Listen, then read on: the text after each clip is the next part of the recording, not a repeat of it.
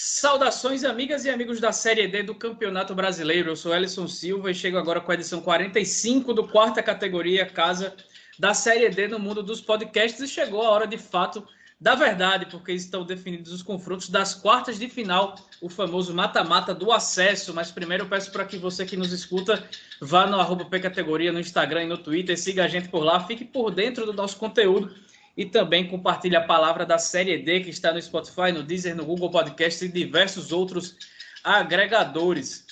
Temos uma participação mais que especial nesse episódio 45 e que poderia muito bem ser a do Ícaro Carvalho, que vai falar duas vezes das classificações do Mecão e do Elefante, mas não é dele que a gente está falando, e sim da Maria Vieira, nada menos que a presidenta do Atlético Cearense, única mulher que dirige um dos oito times que estão na busca por uma vaga na Série C do Campeonato Brasileiro.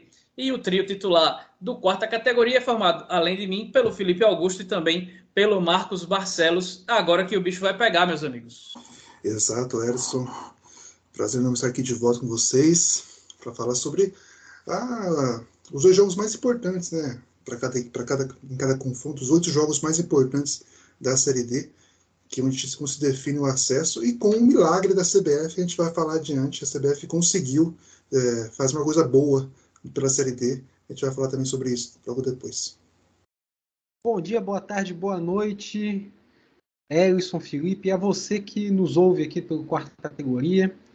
É, meu destaque para esse início de programa vai para o duelo pra, que para mim é o mais equilibrado aí do mata-mata, que é entre América e Campinense, né?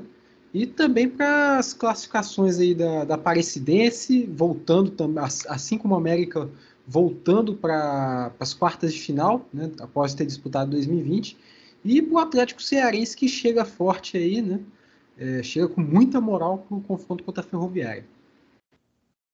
Muito bem, agora é hora da vinheta para a gente começar a trazer os oito confrontos que definiram os times que irão disputar as quartas de final. Pode soltar. O Quarta Categoria é um podcast sobre a Série D do Campeonato Brasileiro, que traz informações, curiosidades e conteúdo relevante sobre o futebol que fica longe da grande mídia. Com eles, Felipe Augusto, Marcos Barcelos e Elison Silva. Ferroviária e Atlético Cearense, Caxias e ABC, Aparecidense e Uberlândia, Campinense e América de Natal esses são os confrontos das quartas de final que definirão os quatro times que vão disputar a Série C do Campeonato Brasileiro em 2022, assumindo as vagas de Oeste, Paraná, Jacuipense e Santa Cruz.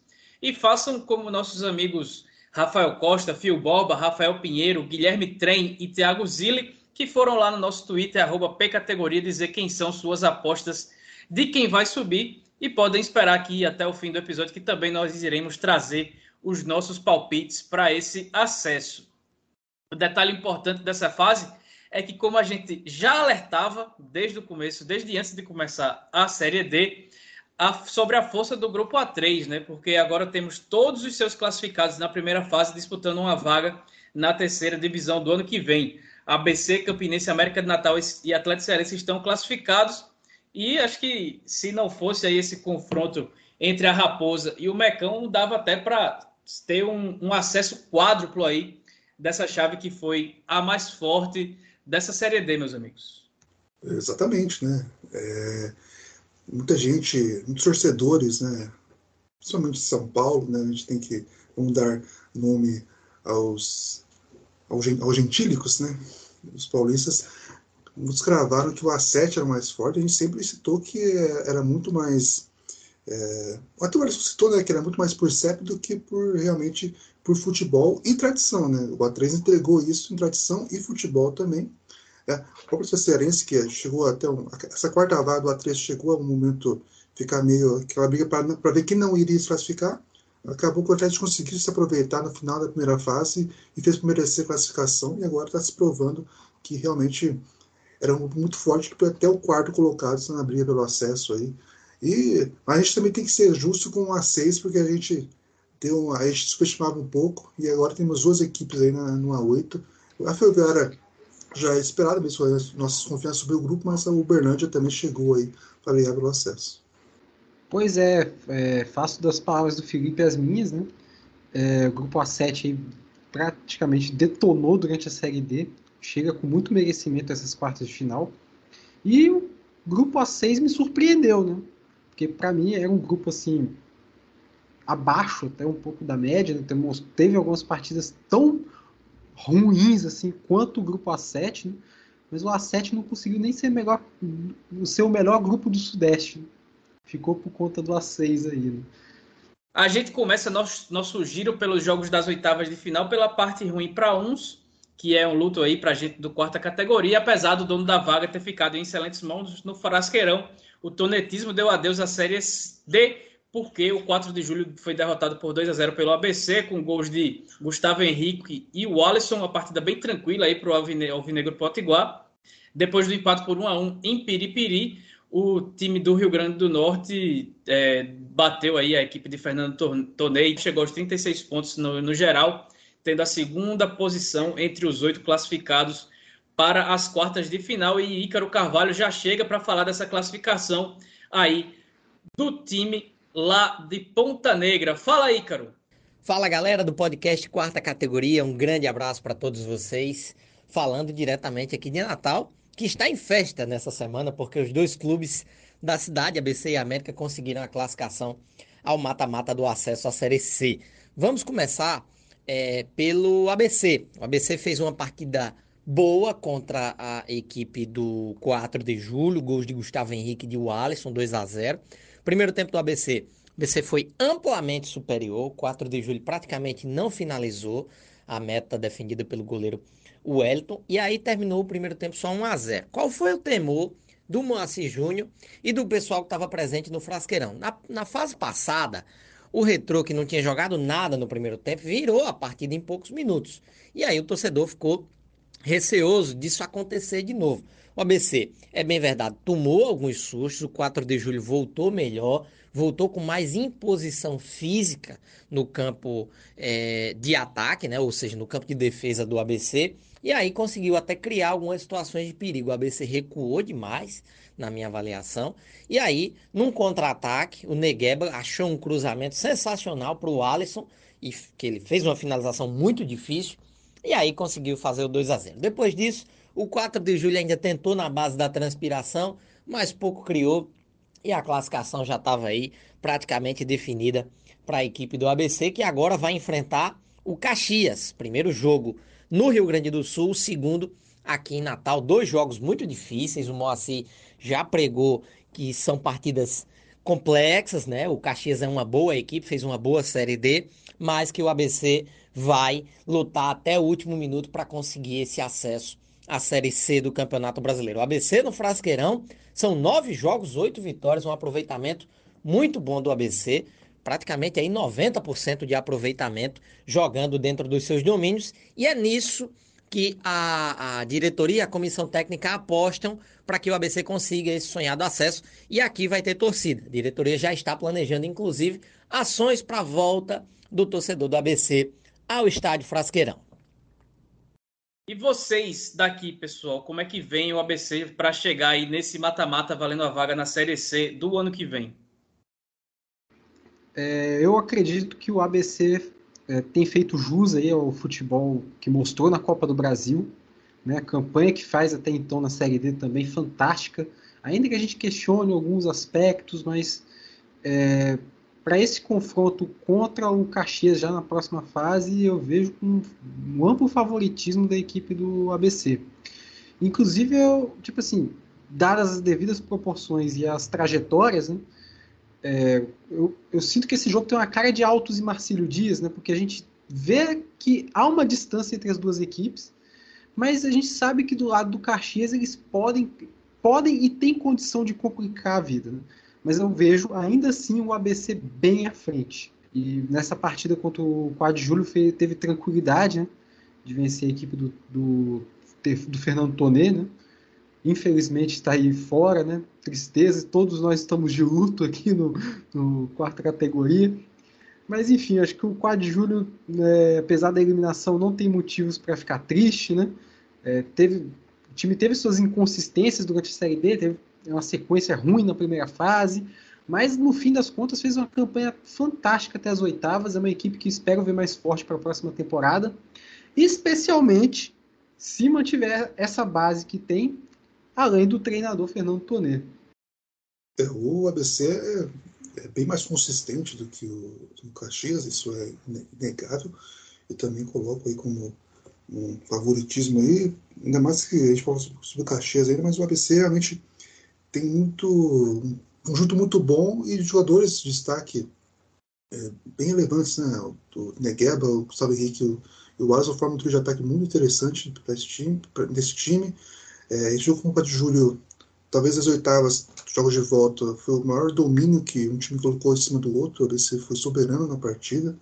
É, boa partida do, do Alan Dias, do Valderrama também, do Netinho também. É, o Cadu teve um vacilo, um certo vacilo do Chico Bala, né, primeiro gol ali que não conseguiu cortar direito. Chico Bala queria muito bem e é isso, né? A gente, a gente fica nesse misto aí porque realmente o tonetismo nos encantou e nos encantará muito mais ainda. Que volte o tonetismo ano que vem, quem sabe numa divisão superior que a gente não acompanha de perto, mas é um, um, ótimo nome aí, o treinador que está no 4 de julho. Mas se o ABC está embalado, seu adversário nas quartas de final não vem, men não vem por menos, né? O Caxias, acho que também passou por, com muita tranquilidade nessa fase, venceu no Rio Grande do Sul por 2 a 0 e foi até o Mato Grosso enfrentar novamente o União Rondonópolis e repetir o placar. É, o, a nova vitória por 2 a 0 veio com gols de Maicon e Marlon, praticamente nas únicas oportunidades que teve, depois que levou muita pressão do time da casa. E mais uma vez a equipe Grená encara um alvinegro nordestino no confronto de acesso, assim como aconteceu com o 13 em 2018, por exemplo. E esse ano pouco se esperava né, do time nessa Série D. E apesar do técnico negacionista, a equipe vem avançando novamente e vai tentar aí dar um salto na próxima temporada. É, o, o, o Rafael, né, tem esse, tem esse fato, né, mas não dá para negar, olha aí, usando esse, essa, esse gancho aí.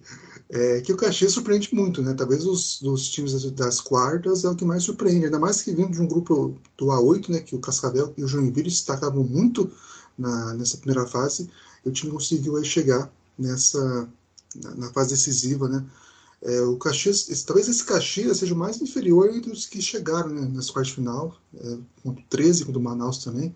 O, o time perdeu as duas vezes. Estou é, preparando um especial sobre as quartas para a Série Z. Eu conversei com um jornalista lá de Caxias, o William Mota, ele, ele está com um ponto que eu não tinha percebido. O Caxias nunca teve um acesso em Brasileirão. É, todas as vezes que subiu a divisão foi aquela confusão meio que a CBF implantava o time conseguia essas vagas. O Caxias nunca teve esse acesso e agora continua penando, né? Agora tem novamente essa chance, mas realmente é, Caxias é, um pouco, é, é, aquele time que você não consegue entender muito bem como chegou ali, mas acabou que chegou e tem seus méritos, né? Mas realmente vai ter que se provar mais, mais, mais ainda agora, porque dos, dos três confrontos que teve no mata-mata, os três ele não era favorito, e em dois ele já passou. É, assim como o 4 de julho, o União Rondonópolis não tem do que se envergonhar, né, nem por se sentir triste, né, apesar da eliminação. Foi uma equipe que chegou longe é, demais até na competição, né? superou as expectativas, fez uma bela uma campanha. E o Caxias chega aí ao mata-mata, podendo aí dizer que fez dois bons jogos em toda a Série D. Né? Para mim foi uma equipe que chegou às oitavas de final com o peso da camisa, porém chega às quartas mostrando alguma coisa parecida com o futebol. Então, é... e chega com merecimento, claro. Né? É... Porém, para o mata-mata, como eu já disse, né, o próximo mata-mata contra o ABC, ainda vejo a equipe é, podendo até complicar pelo menos o jogo de ida em casa, mas não vejo aí é, aprontando não. Então já fica o spoiler aí da minha, do meu palpite no final do programa. Seguindo para outro confronto das quartas de final, a gente começa pela Aparecidense, que depois de empatar por 0 a 0 no Paraná, é, agora em casa venceu o Cianorte por 1 a 0 mais uma vez a equipe goiana teve muitas oportunidades, com direito até a bola tirada em cima da linha pela equipe adversária, mas os gols desperdiçados no jogo de ida não acabaram fazendo falta. E apesar do placar apertado, a superioridade da Aparecidense no confronto não deixou dúvida de quem merecia estar aí no mata-mata do acesso. O único gol do jogo foi marcado pelo Wesley Matos de cabeça. E Felipe, mais uma vez, não vai ser dessa vez que o futebol paranaense vai disputar o acesso na Série D.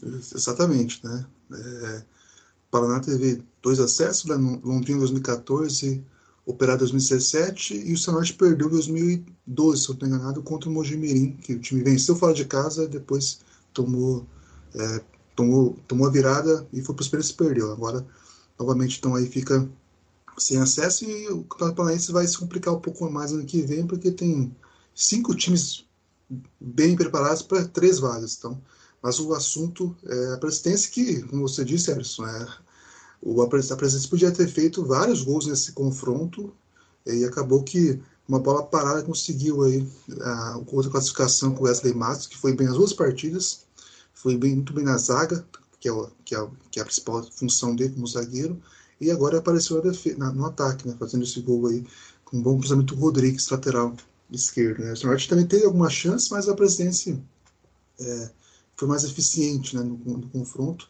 mesmo que não seja é, mesmo não ter convertido as, as chances né, que teve com bola rolando, né, que teve várias chances, pelo menos umas cinco nos dois confrontos, agora conseguiu essa vitória aí ao modo mais, mais raçudo, que foi por, por esse gol de bola parada.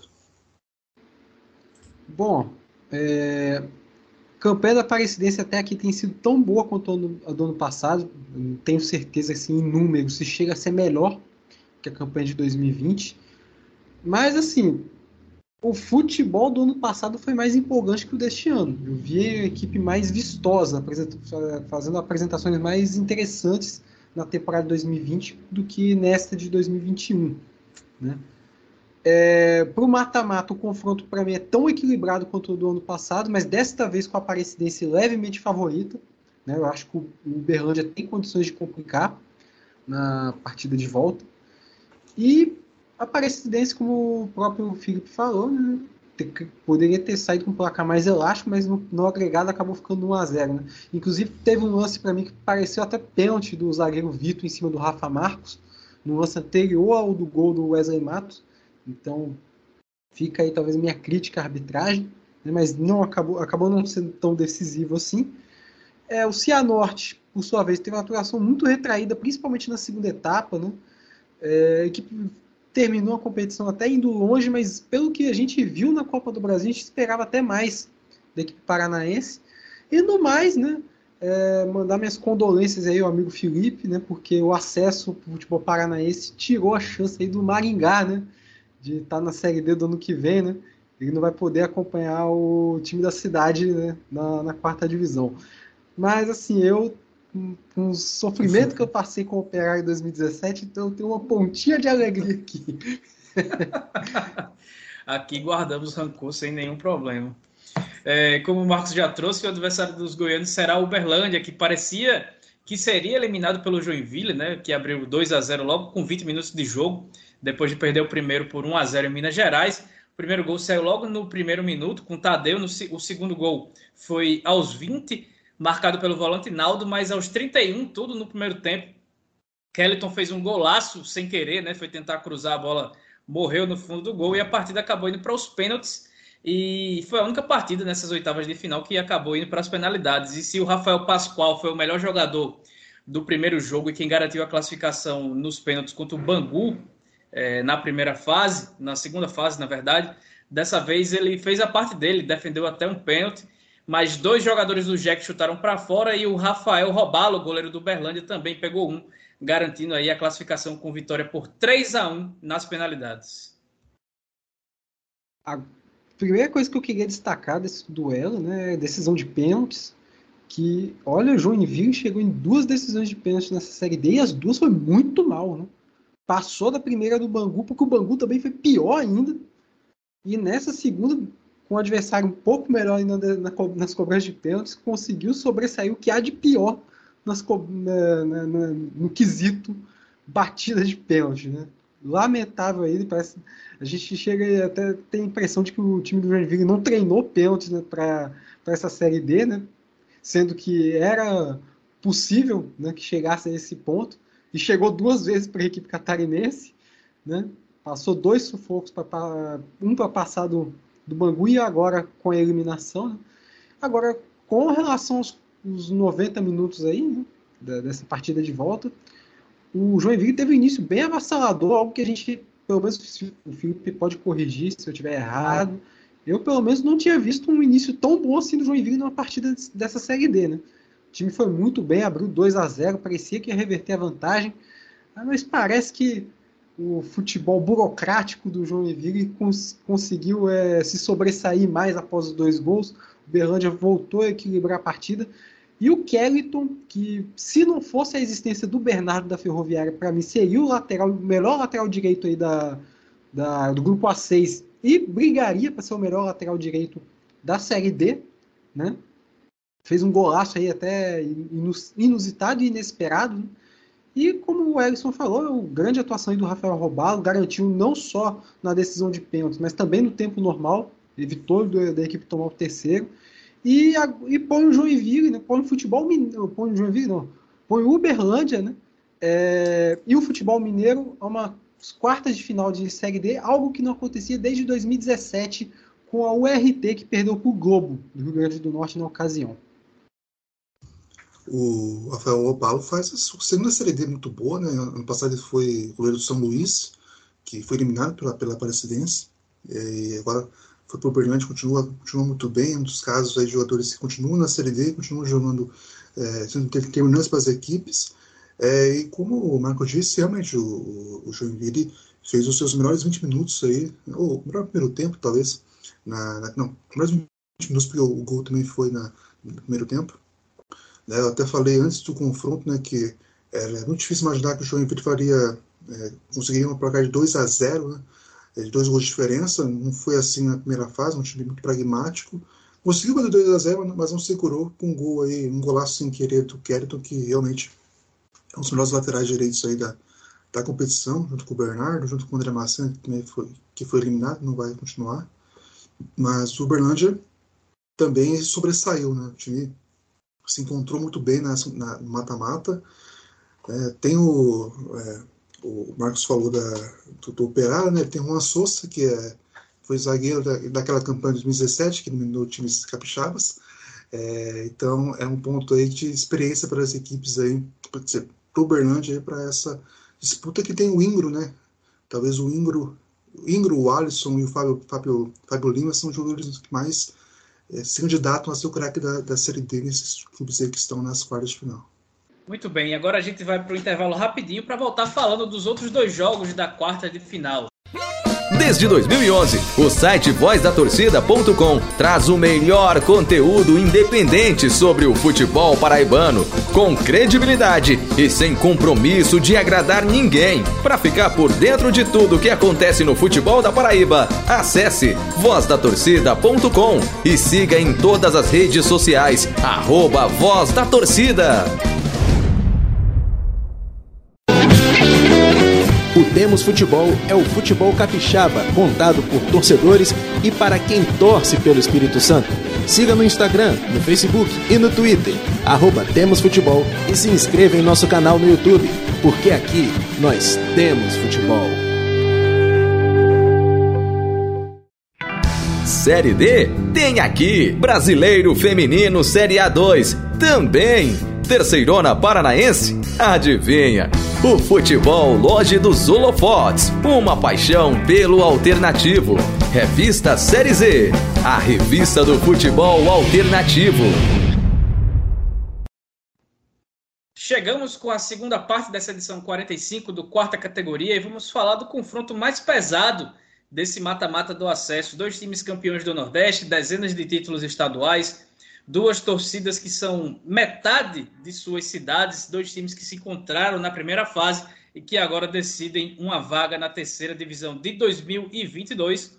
Começando pelo América de Natal, que foi até o Maranhão, abriu 3 a 0 no Motoclube com o Mazinho, aquele mesmo, o Messi Black, que fez dois no primeiro tempo, e Luiz Henrique aos 13 do segundo tempo fazendo o terceiro.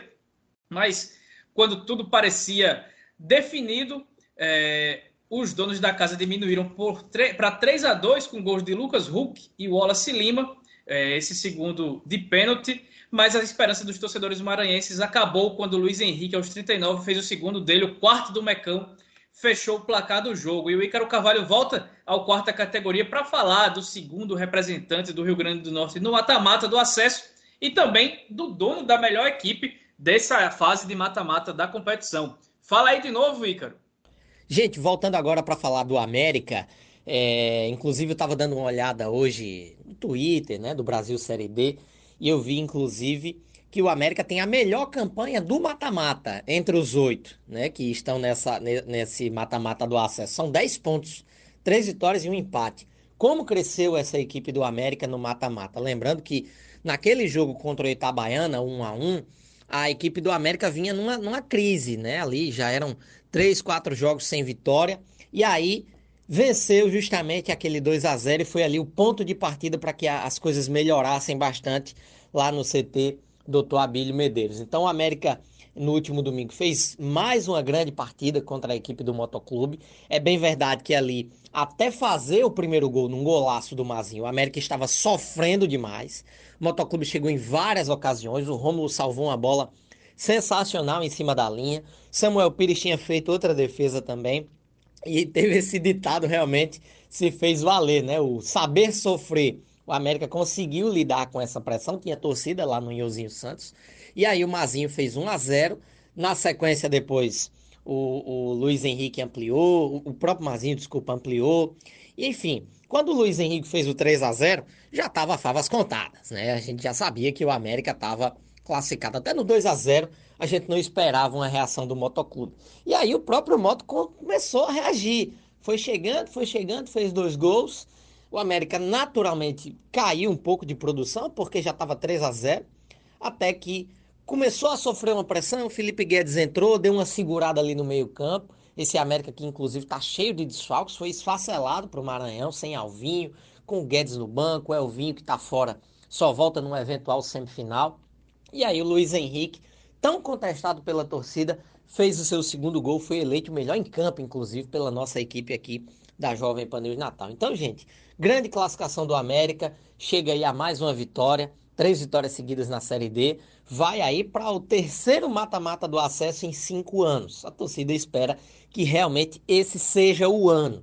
Vai enfrentar agora o Campinense em dois jogos, o primeiro em Natal, o segundo é, lá em Campina Grande e a torcida realmente espera que o América consiga essa classificação. Agora, todo mundo sabe que não vai ser fácil. O Campinense do técnico Raniel Ribeiro, que inclusive é natalense, já foi campeão em cima do América, é um time é, é, bom, é um time bem montado, que sabe jogar, que fez uma grande primeira fase.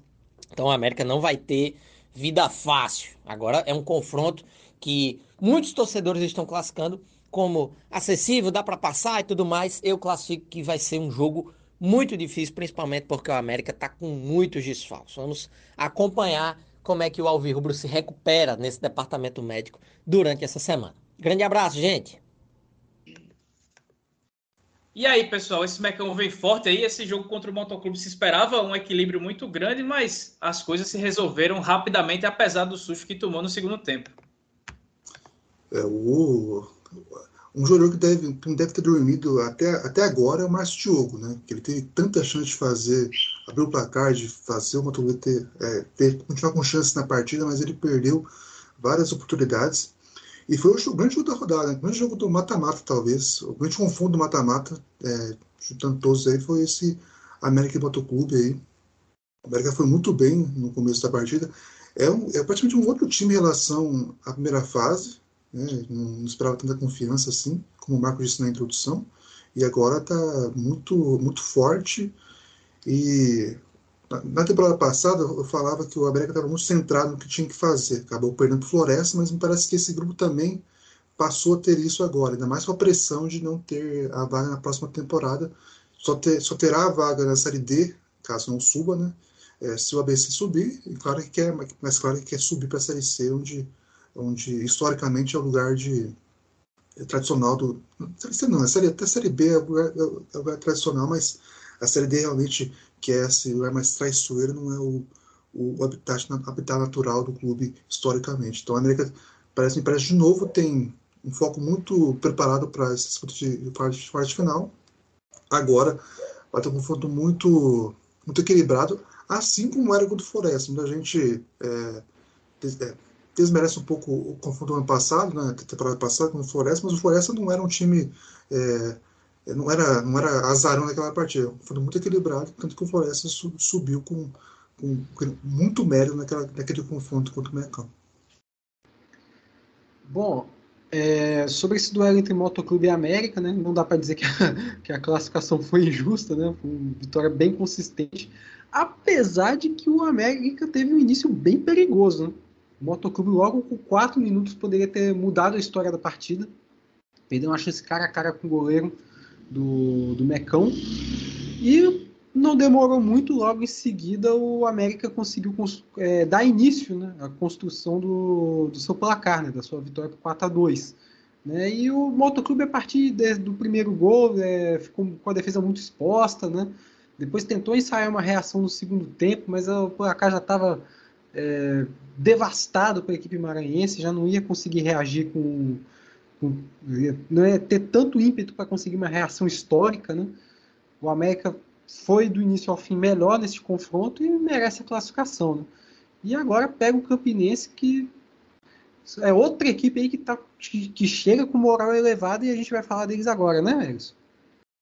Isso aí, só registrando que o América, como bem trouxe o Felipe, ele foi se remontando no meio da competição, né? Ele começou com o Daniel Neri como treinador, depois de uma passagem bem curta pelo Sampaio Corrêa, e acabou saindo muita gente e acho que um dos pilares para essa para esse reerguimento do time no decorrer da competição foi o camisa 10, o Esquerdinha, muito bom jogador que vem aí sendo bastante decisivo com gols e com assistências, é um certamente é uma liderança técnica importante aí para esse time do Mecão.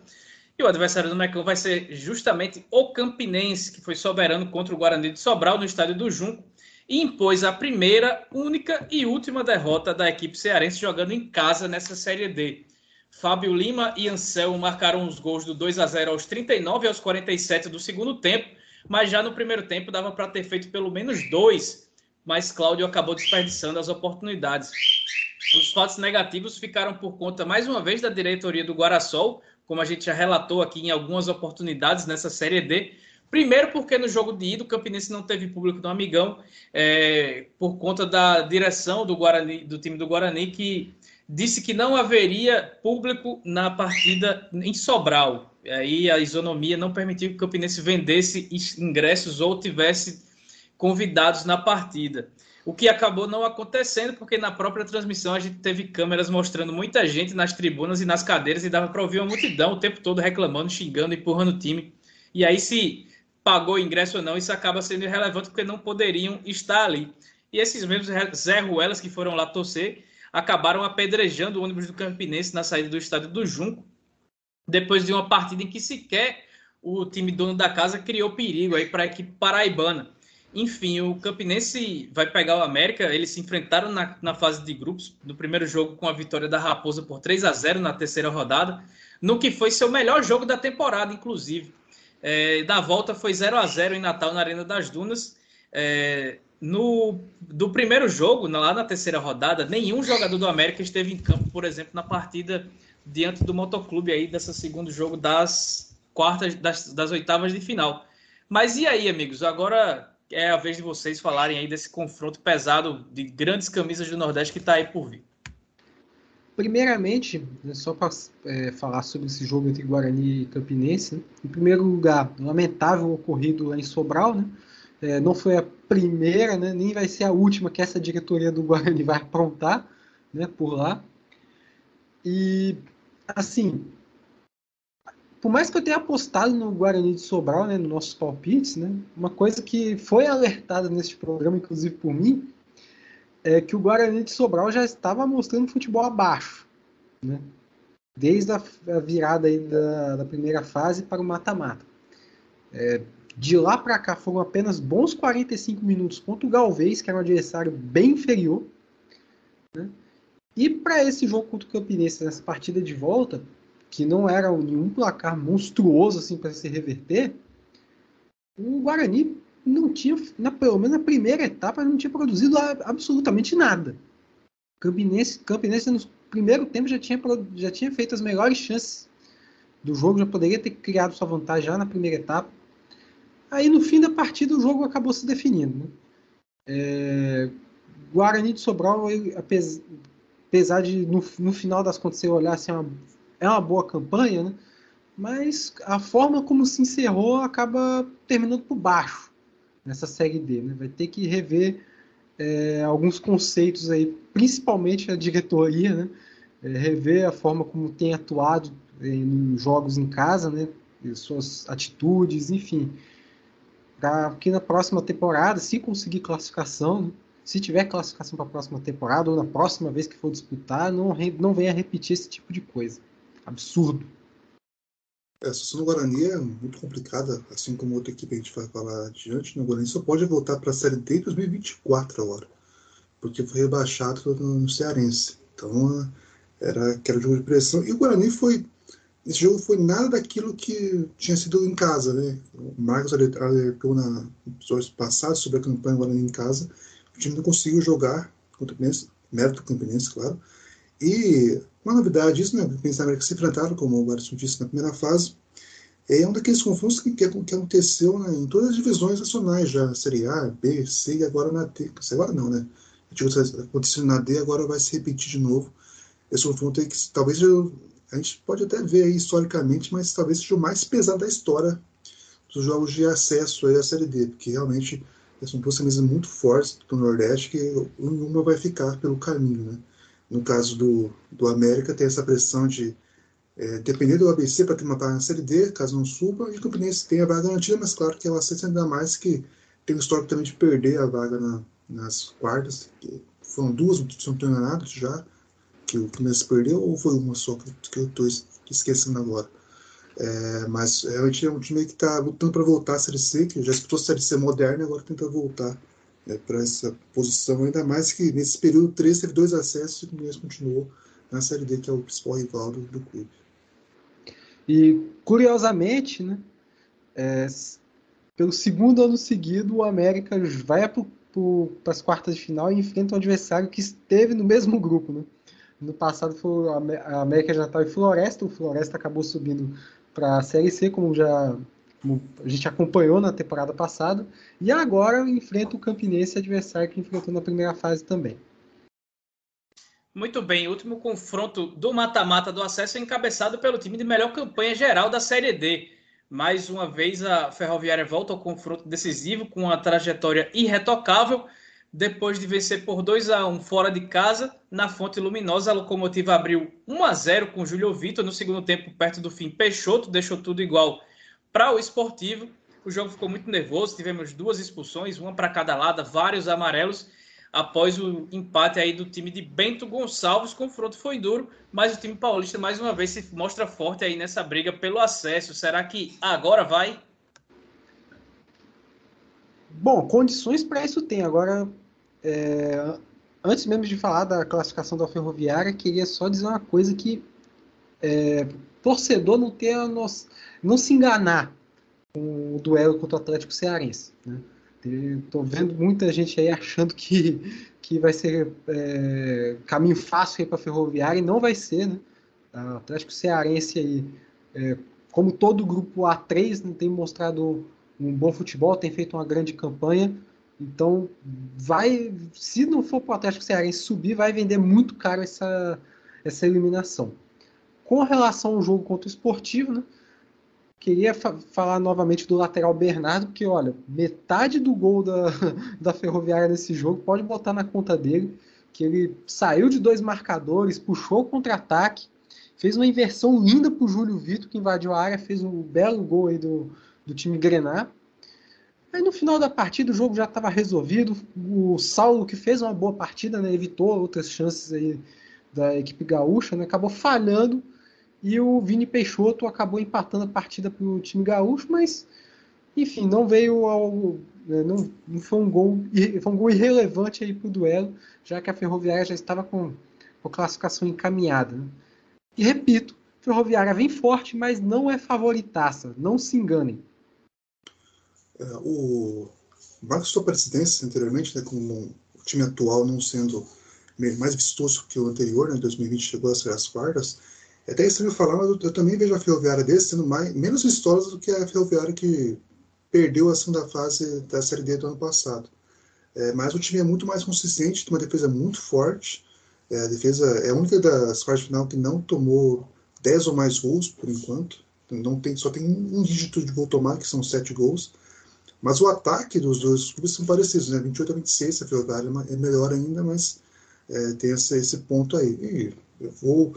É, é merecido, merecidamente eu vou também exaltar o Bernardo, que é o destaque aí.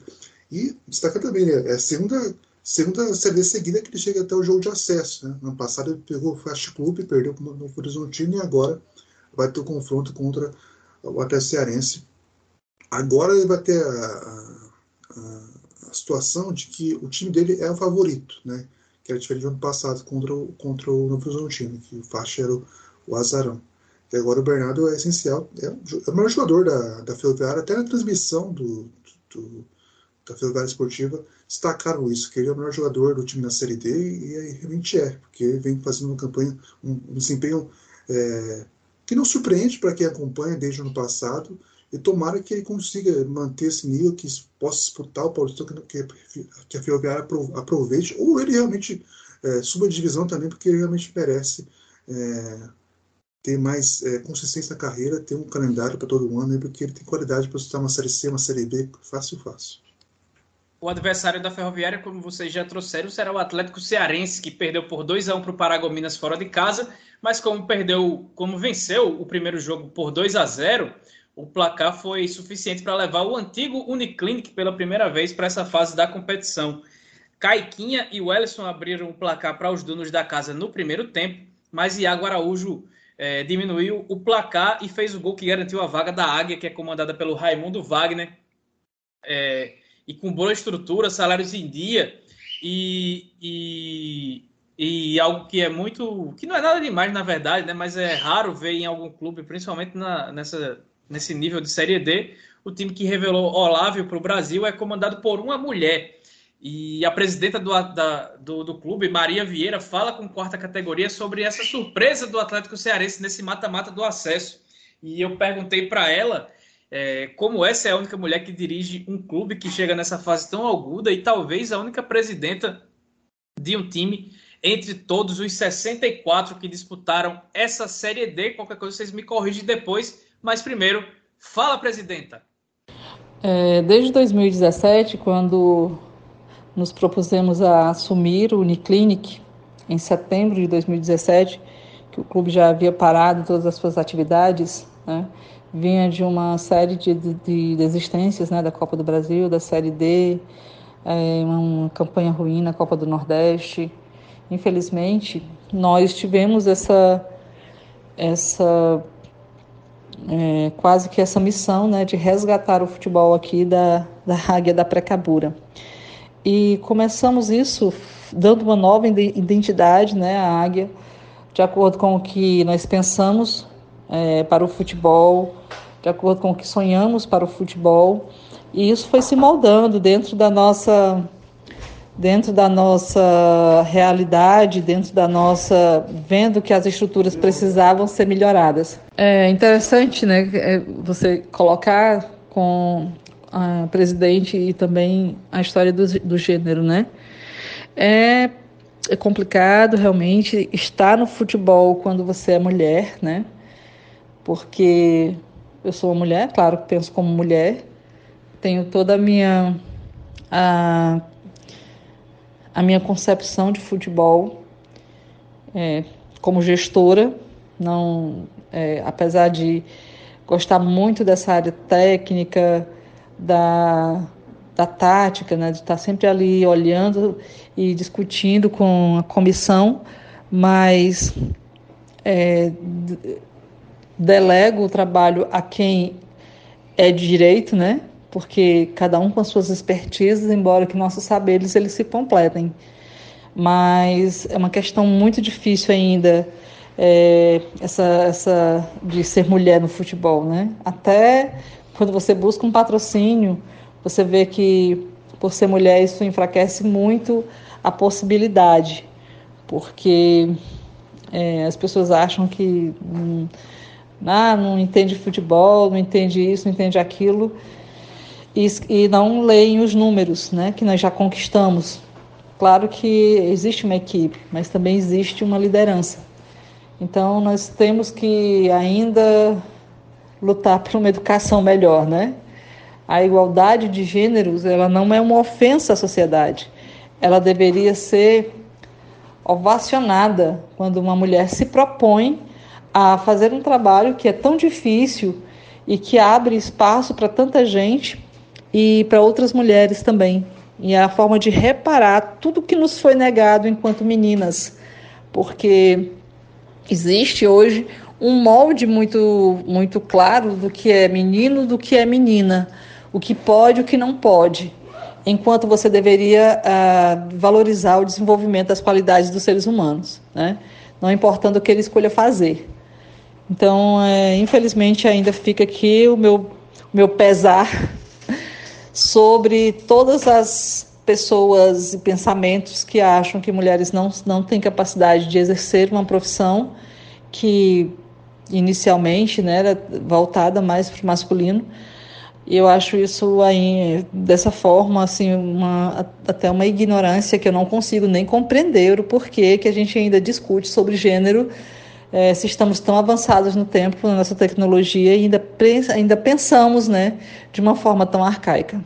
Eu perguntei também para Maria Vieira como é o projeto do Atlético Cearense que ela assumiu em 2017 e também da confiança que ela tem no trabalho do professor Raimundo Wagner, que está por lá há pelo menos dois anos. Conta aí para a gente, presidenta. Então, a partir disso, né, do melhoramento da estrutura, porque é, tivemos um grande é, projeto montado de acordo com o aporte financeiro que nós tínhamos. Claro que não dava para absorver esse grande projeto, mas nós estamos fazendo o que dava para ser programado, né? E tivemos algumas conquistas, né? É, tivemos sempre do lado de cima da tabela, sempre buscamos fazer um elenco, né, de forma enxuta, mas muito consciente, realmente procurar ter no, no clube os atletas que realmente se propõem a ser atletas, né? Porque tem toda a questão de treinamento, a questão de repouso, a alimentação. Então, tudo isso conta, né, para você montar um bom elenco. É, isso perpassa pela, pelo extracampo do atleta. E as campanhas, né, que vieram agora a Série D, por exemplo, foi uma das mais difíceis que tivemos na primeira fase aí, 14 jogos, uma chave que inclusive chamaram o grupo da morte, né? Porque eram os maiores do Nordeste realmente, né? Como o ABC de Natal, que eu respeito muito, o América, o Souza, né? São nomes que realmente já estão há muito tempo aí no, no futebol e que nós chegamos faz, trazendo uma nova metodologia, trazendo uma nova proposta de jogo, muitas vezes não entendida, né? mudando muito, porque a gente muda muito o elenco, até porque os, os que vão se destacando, se destacando é, eles vão saindo, né? vão, vão sendo emprestados para clubes maiores, e essa é a intenção. É, a longevidade desse, desse trabalho né, do professor Raimundinho, digamos assim, trazendo o nome de longevidade, porque realmente era uma proposta dele ficar três anos no clube. Ele já está com dois anos, é, não só por para fazer um, jo um jogo, mas também para entender essa, essa fase de transição dos jovens atletas que precisam dar esse salto pro, pro, pro profissional, que é, que é muito difícil, né? É, por mais talento que eles tenham, é, assumir uma carga como um, um, uma disputa profissional é difícil mesmo. Então, tem toda essa responsabilidade de, de ir colocando os atletas segundo a condição né, e o seu, é, seu psicológico e tudo.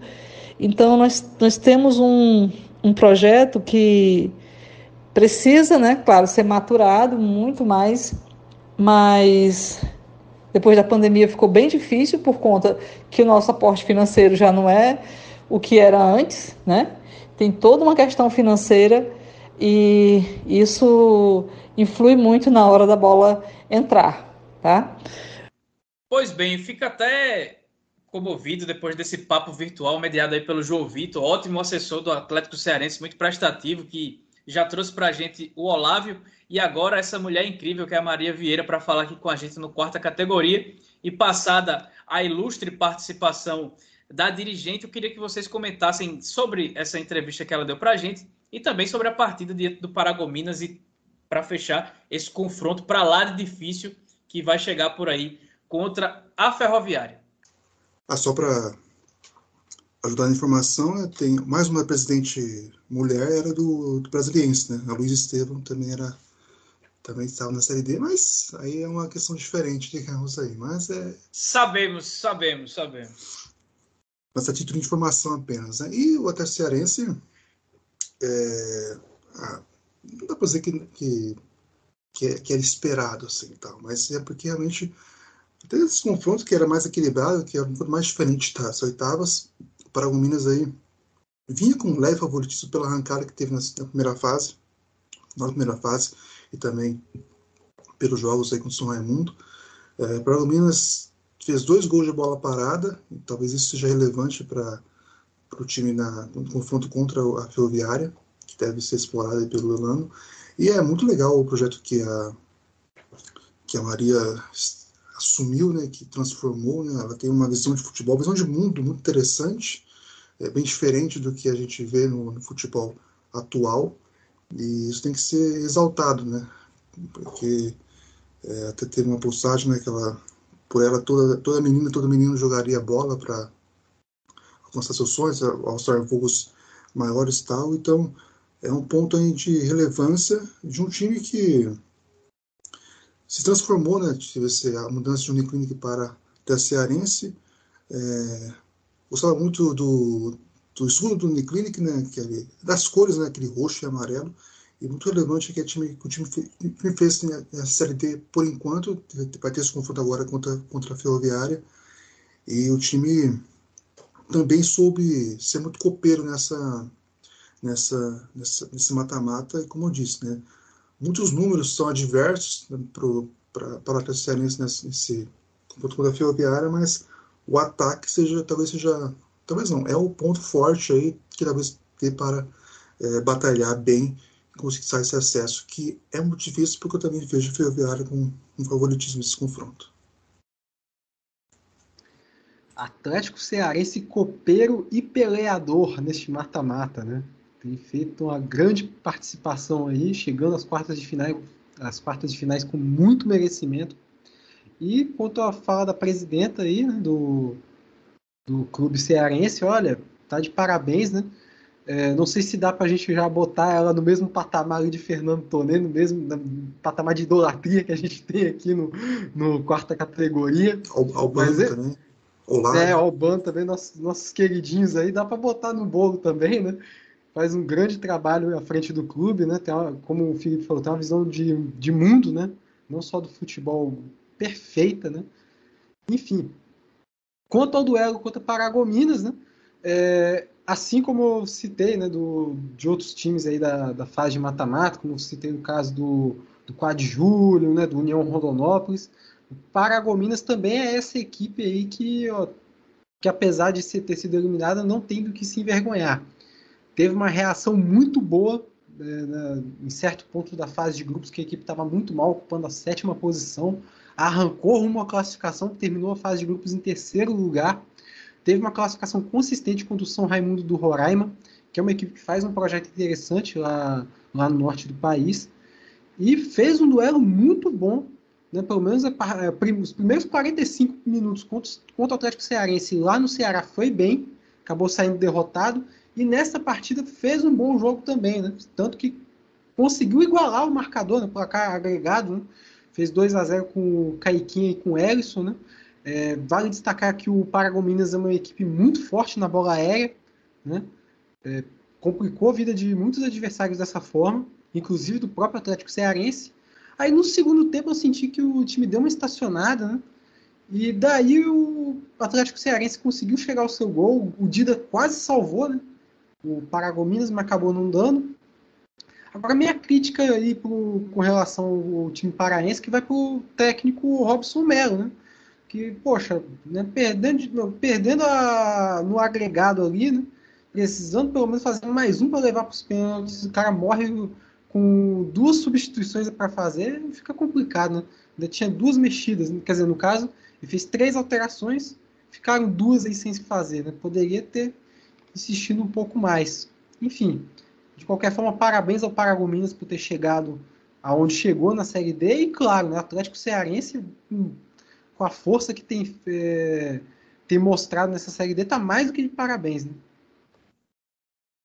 Muito bem, então a gente passado por todos os confrontos e também pelas quartas de final, a gente vai para a noite da segunda-feira, no último dia 4, porque lá a CBF divulgou a tabela desse mata-mata do acesso que ficou definida da seguinte forma: no sábado, dia 9, às 15 horas, teremos Uberlândia e Aparecidense no Parque do Sabiá. E às 17h30 se enfrentam América de Natal e Campinense na Arena das Dunas. No domingo, dia 10, jogam Atlético Cearense e Ferroviária no Domingão às 15 horas. E às 17h30, duelam Caxias e ABC no Estádio Centenário. Na volta, a ordem das partidas é a mesma, só que com mando de campo invertido. No sábado, dia 16, às 15 horas, Aparecidense e Uberlândia jogam no Aníbal de Toledo. Às 17h30, é, Campinense e América jogam no Amigão. De, no domingo, dia 17, Ferroviária e Atlético Cearense jogam na Fonte Luminosa e ABC e Caxias se enfrentam lá no Frasqueirão. E a grande novidade, além do horário diferente para os jogos, é que nessa fase teremos o VAR. Bom, a única expectativa que fica, com, pelo menos para mim, com relação ao VAR, né, na Série D, é que levem a sério o trabalho. Né? Eu só não vou elogiar mais também, porque a gente viu que né, nessa, nessa série D o VAR fez, se fez necessário em outras fases deste mata-mata. Digo, desde o início do mata-mata. Né? Tivemos é, casos como o do Ferroviário Brasileiro, que gerou uma grande confusão. Né? E tá aí o VAR para tentar solucionar esse tipo de questão aí na fase decisiva. Né? É, o, é o correto a se fazer. Espero que a experiência seja boa, até porque para o ano que vem, né? a CBF possa talvez rever essa posição de botar apenas no, na, nas quartas de final. Né? Eu acho que é, pode ser antecipada é, a presença do VAR na Série D.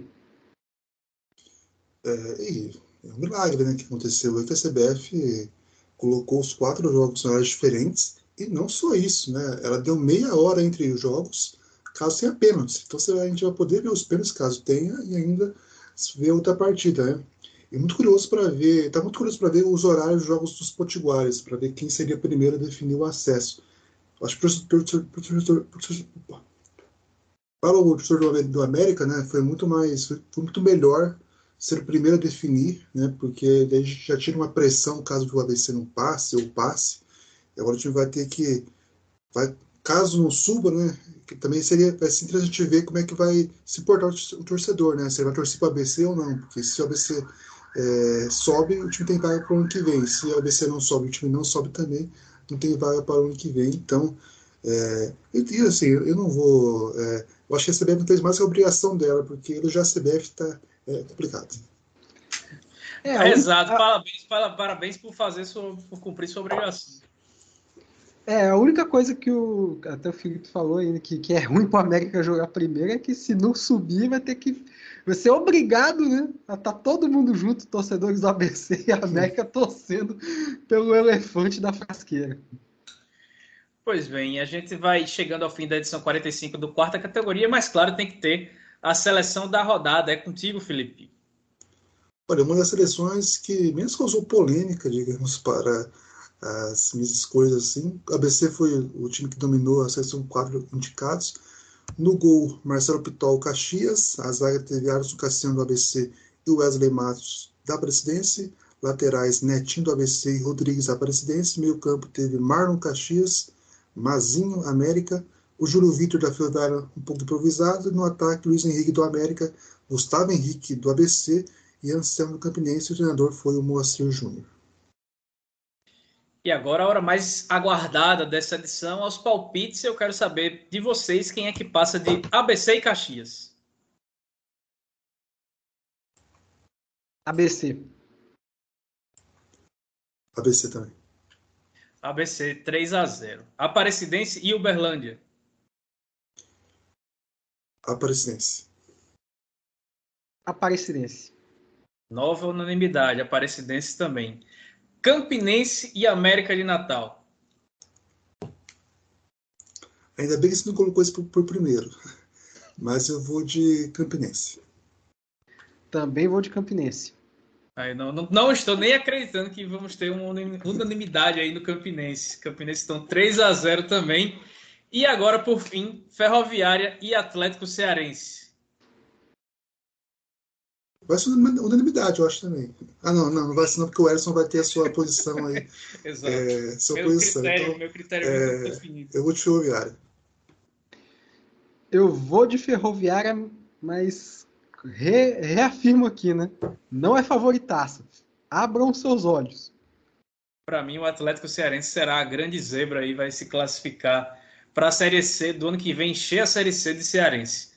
Bom, a gente chega para as considerações finais e eu agradeço a CBF por cumprir sua obrigação.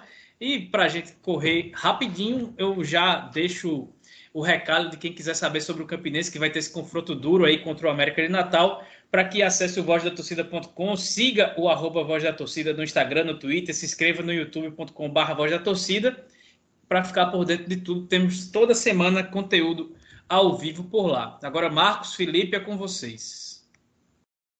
Bom, primeiramente agradecer por estar neste 45 episódio de quarta categoria com vocês, meus amigos e é com você, ouvinte, né? Também é um ouvinte amigo aí do, do podcast, né? É, mais uma vez aparecer aqui para falar também da Copa Espírito Santo, que está aí rolando, está chegando sua quarta rodada, daqui a pouco logo vem a quinta, né? A quarta rodada ainda, ainda está acontecendo enquanto a, a, gravação está rolando, né? Tem mais um jogo nessa quarta-feira, que é Real Noroeste Desportivo Ferroviária. Enfim, é, claro, se quiser acompanhar o, tudo que está rolando na Copa Espírito Santo, siga a gente no Instagram e no Twitter, arroba Temos Futebol. Vá lá no nosso site temosfutebol.wordpress.com. É, se inscreva no nosso canal no YouTube, ative o sininho para receber as notificações. E claro, ouça os nossos podcasts, né? Vai sair conteúdo novo em breve. Enfim. E mais uma vez reitero aqui a importância do VAR para essa próxima fase. Né?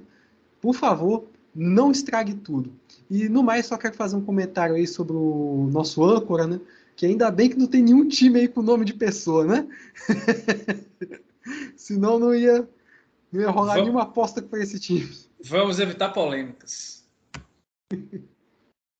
Bom, também agradecer por mais um episódio aí.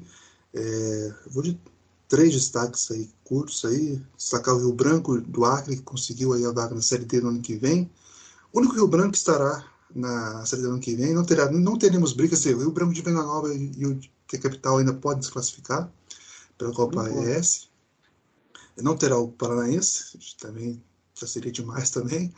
É, destacar também a questão do a sorte final, né, que a gente vai ter aí. A Série C vai preparar um guia das quartas, né, com participação de pessoas que acompanham os times aí de perto. Vai ter o Ícaro Carvalho, vai ter a Ana Nóbrega, é, Rafael Zucco já participou também. É, quem mais? Pedro Rara vai participar também.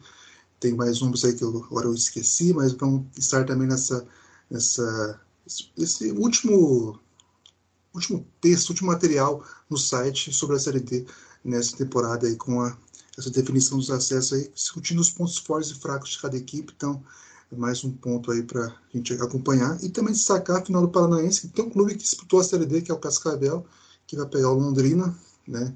Confronto aí sem times da capital, né? é algo que não é tão raro, mas também não é tão comum assim. Os times começam a disputar aí com presença de público, né? com todas aquelas, aquelas aqueles protocolos para amenizar qualquer tipo de contaminação pela Covid.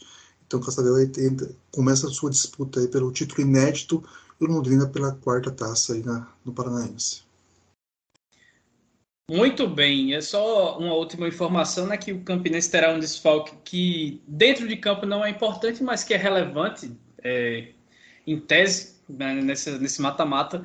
Na, na, na terça-feira, dia 5, o presidente Felipe Cordeiro foi suspenso pela, pelo STJD. Ele vai deixar o, deixou já o comando do clube é, cumprindo uma pena referente ao não pagamento de taxas é, de arbitragem, de, de, de, deslocamento e de tudo mais da partida na Copa do Brasil contra o Bahia. O Campinense perdeu por 7 a 1 Acho que o pessoal se amarrou um pouquinho depois de, de sofrer uma derrota desse tamanho, não quis pagar. O clube não sofre nenhuma sanção desportiva, mas o presidente está afastado do cargo aí até segunda ordem, até que o julgamento seja concluído lá no tribunal ou até que ele pague o que ele está devendo. Então a gente chega a esse episódio, ao fim desse episódio 45 do quarta categoria, pedindo mais uma vez para que você compartilhe o nosso conteúdo, espalhe a palavra da Série D do Campeonato Brasileiro e siga a gente no Instagram e Twitter, arroba pcategoria. Faça como a nossa presidenta Maria Vireira e exalte Paulo Freire. Acredite na educação e no esporte como meio de mudança da sociedade. Tome sua vacina, seja a primeira, segunda ou a dose de reforço. Cuide-se bem. E quem for ao estádio, faça sua parte e cumpra os protocolos. Um abraço, até a próxima.